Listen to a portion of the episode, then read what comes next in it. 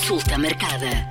Esta semana na consulta marcada falamos sobre o vírus responsável por eh, muitas infecções respiratórias frequentes e que leva ao internamento todos os anos de muitas crianças até aos dois anos. Falamos do vírus sincicial respiratório. Hum, é uma conversa com o Bernardo Gomes. Olá, Bernardo. É hum, um vírus que todos os anos, por esta altura do, do inverno, hum, é responsável por muitas infecções nas crianças mais pequeninas. Sim, uh,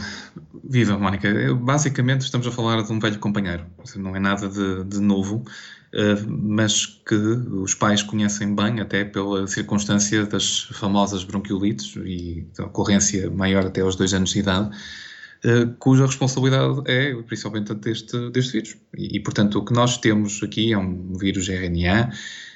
que é, até, umas semelhanças, similaridades com o influenza tipo A também, um, mas que na prática se manifesta na esmagadora maioria de, de, das pessoas por uh, um nariz a pingar, por um apetite reduzido, por tosse, por espirros, uh, às vezes por uma febre ligeira e uma circunstância que vale a pena uh, dizer que é aquela sensação de ter o maior aperto, digamos, em termos de ar respiratória, um, que faz com que isto seja particularmente uh, preocupante, digamos, e aquilo que, que, acontece em indivíduos com áreas respiratórias menos desenvolvidas uh, e potencialmente com menor calibre, porque o, o, vírus na prática promove uma inflamação e um engurgitamento do, do epitélio respiratório que na prática o que estamos a fazer é, o que está a fazer é basicamente entupir o cano por onde passa o ar. Isto dá aqueles quadros que não são nada agradáveis para as crianças mais pequenas,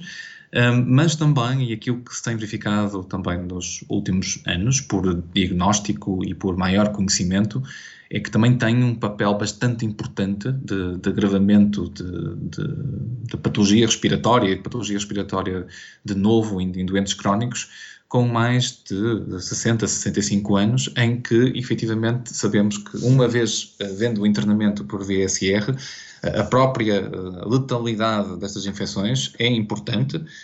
podendo chegando a ser, podendo vir a ser até eh, superior à, à da gripe em algumas circunstâncias. E, portanto, é, é, uma realidade que nos acompanha dentro daquilo que outro ecossistema de, de, de vírus, que afeta principalmente indivíduos com menos de dois anos, ainda que possa também afetar um bocadinho mais à frente uh, crianças mais novas, indivíduos mais velhos e indivíduos imunodeprimidos. Começa tudo com uma simples uh, constipação e é um, uma infecção respiratória que, tal como outras, durante a pandemia tivemos menos situações. Sim, e, e é verdade que uma das razões também por estarmos a falar disto é que o que aconteceu durante a, a fase mais aguda da, da, da, pandemia é que as medidas de distanciamento social, o uso de máscara, toda essa panóplia de situações fez com que houvesse um conjunto de infecções que não ocorresse. O que é que acontece? Essas infecções, ao não ocorrerem, nós poupamos certamente sofrimento,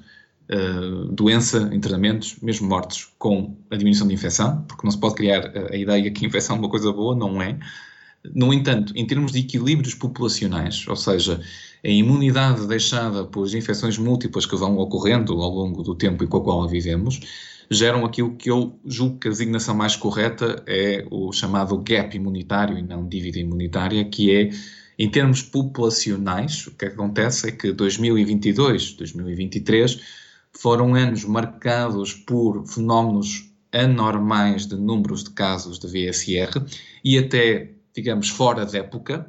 porque na prática os equilíbrios definidos pela resistência adquirida por um número importante de pessoas previamente infectadas, sofreu uma perturbação e, portanto, nós neste momento estamos em ajustes. Chegou-se a falar até, eh, na altura, eh, julgo que eh, da, da dita tripla epidemia, que nós teríamos a possibilidade de ter fenómenos coexistentes de gripe, Covid e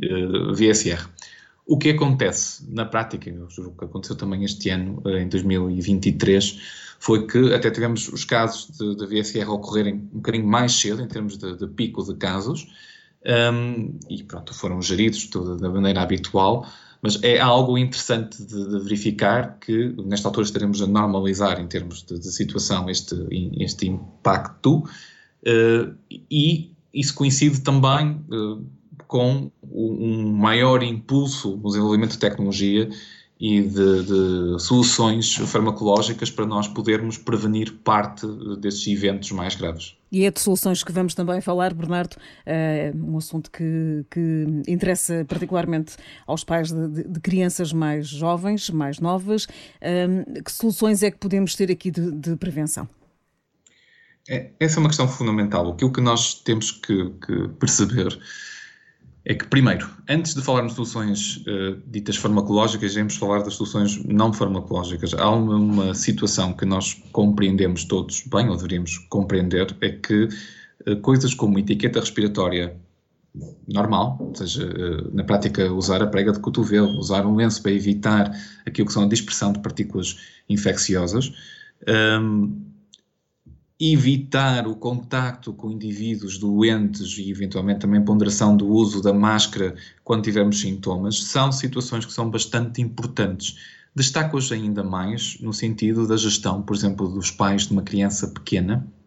que queiram protegê-la, nomeadamente da exposição a vírus nomeadamente no primeiro ano de vida e indo até ao segundo ano de vida, sabendo eles que eh, se houver pessoas doentes, essas pessoas doentes devem evitar contacto com o recém-nascido e todos nós devemos empiricamente saber isso. Eh, e podemos fazer algumas medidas no sentido de melhorar a ventilação dos espaços que ocupamos, usar máscara sem sintomas respiratórios, evitarmos estar com outros doentes. Isto tudo é mais importante ainda nos dois primeiros anos de vida de uma criança. E, e nesta situação uh, é preciso termos todos aqui um senso comum para podermos evitar maus maiores. Algo que vale a pena falar antes também das medidas farmacológicas tem a ver com a, a noção de que o vírus essencial respiratório tem um, uma transmissibilidade mais elevada comparativamente com uh, a da gripe. E na prática o que acontece é, é, é mesmo importante ter aqui a noção de, destas medidas pá, tradicionais, digamos, não farmacológicas, no sentido de evitar infecções e dispersões rápidas, nomeadamente uh, em situações em que coexistam muitas crianças no mesmo espaço. Era isso que eu ia e... dizer. É, é difícil, né, nos casos de, de berçários e de infantários, uh, travar aqui um bocadinho o contágio. É verdade. Há, um, há, várias soluções e eu continuo a ser um dos poucos que tem falado mais disso, que é a questão de a, a ventilação dos espaços de, onde estão estas crianças, e nomeadamente, por exemplo, o uso de filtros HEPA, pode fazer com que diminua claramente o número de infecções. E, e, e não há aqui, vale apenas montar isso efetivamente, que é se nós conseguirmos adiar a exposição ao VSR uh, há alguns meses e com uma árvore respiratória mais envolvida, o resultado dessa exposição que eventualmente terá que ocorrer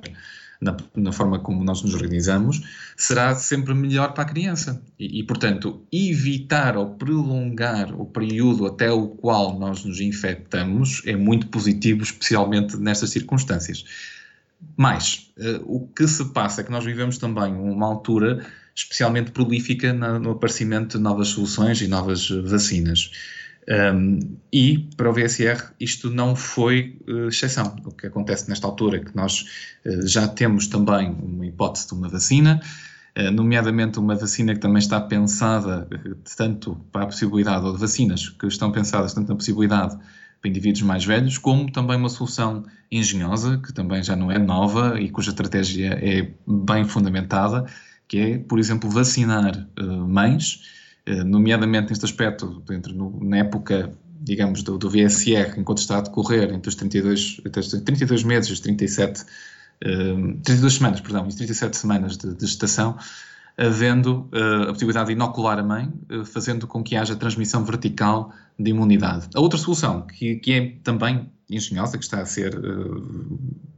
efetuada na região da Galiza e na região autónoma da Madeira, é a possibilidade de nós termos a administração de um anticorpo que dá,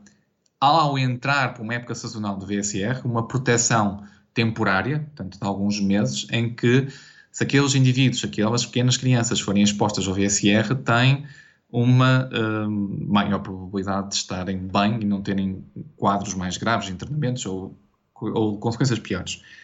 Uh, a grande pergunta, e aqui que é uma questão que o que vale a pena dizer, é que todas as soluções, dado o seu caráter também inovador, estamos a falar de soluções caras. E a opção por estas soluções a nível individual é algo que é bastante uh, caro, não esquecendo que efetivamente há que fazer uma certa ponderação, porque há aqui todo um conjunto de opções de nós conseguirmos reduzir a exposição ao vírus. A partir do momento em que nós falamos de uma opção populacional, ou seja, de fazer isso numa, numa área geográfica, neste caso, por exemplo, a Ilha da Madeira, nós temos que ponderar aquilo que nós estamos a investir em termos de custos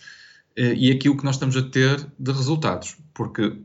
é, isto é verdade no sentido de, ok, isto é uma solução que funciona, tem alguma efetividade, é verdade, mas nós temos que ponderar esta solução face a outras circunstâncias. E aqui a grande questão que se coloca é como equilibrar, por exemplo, a vacinação da, das mães de uma, de uma parte do, do, ano com a questão do uso do anticorpo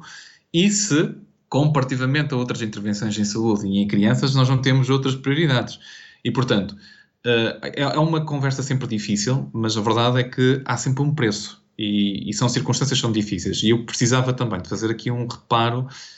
que às vezes também é algo que é aflitivo, que é muitas vezes pressionam-se os pais no sentido de fazer tudo e mais alguma coisa e o melhor pela, pela criança. É verdade que se optarmos por este discurso, eh, as pessoas sacrificam-se até o limite para poderem ter tudo aquilo que a criança necessita, nomeadamente a questão das vacinas, que são bastante importantes. Eh, nós, como sociedade, precisamos também criar um discurso equilibrado e também providenciar soluções com base em evidência para que esta pressão não seja tão efetiva, porque efetivamente criam-se aqui dilemas com soluções caras e, e, é preciso ter aqui algum ponto de equilíbrio. Bernardo está a dizer que os pediatras não deveriam uh, pressionar tanto, pressionar, insistir na vacinação de vacinas que não estão no Plano Nacional de Vacinação, que efetivamente são, são caras? Eu não me refiro especificamente à situação dos pediatras que fazem certamente bem o seu papel. Estou a dizer é que há às vezes já uma opção para um discurso de culpabilização uh, dos pais, caso não o façam. E, julgo que aqui, nomeadamente com assimetrias sociais e menores eh, capacidades financeiras, isto cria dilemas uh, que são uh, importantes e que causam sofrimento também. Ou seja, já não estamos a falar, estamos a tentar falar de evitar sofrimento via complicações de uma infecção, mas também criamos outras complicações. E, portanto, é preciso ter aqui algum ponto de equilíbrio neste contexto e, e sobretudo, da forma como nós implementamos soluções. Eu, claramente, sou, assim como muitos outros, um defensor de soluções populacionais, ou seja, de algo que seja financiado e equilibrado para a população toda. Um, acho que é preciso ter aqui alguma cautela, eh, nomeadamente na forma como nós implementamos este discurso de sugestão da questão de, de, das vacinas. E isto é como cômputo geral, não me referia claramente aos pediatras uhum. uh, e aos meus colegas. Refiro-me, acho que é preciso termos aqui alguma noção de que há sempre aqui opções difíceis. Relativamente à questão do VSR, é Acho que o ponto é tirarmos maior benefício do conhecimento acumulado, ou seja, sabemos que isto existe, sabemos que é prevenível, sabemos como é que se comporta,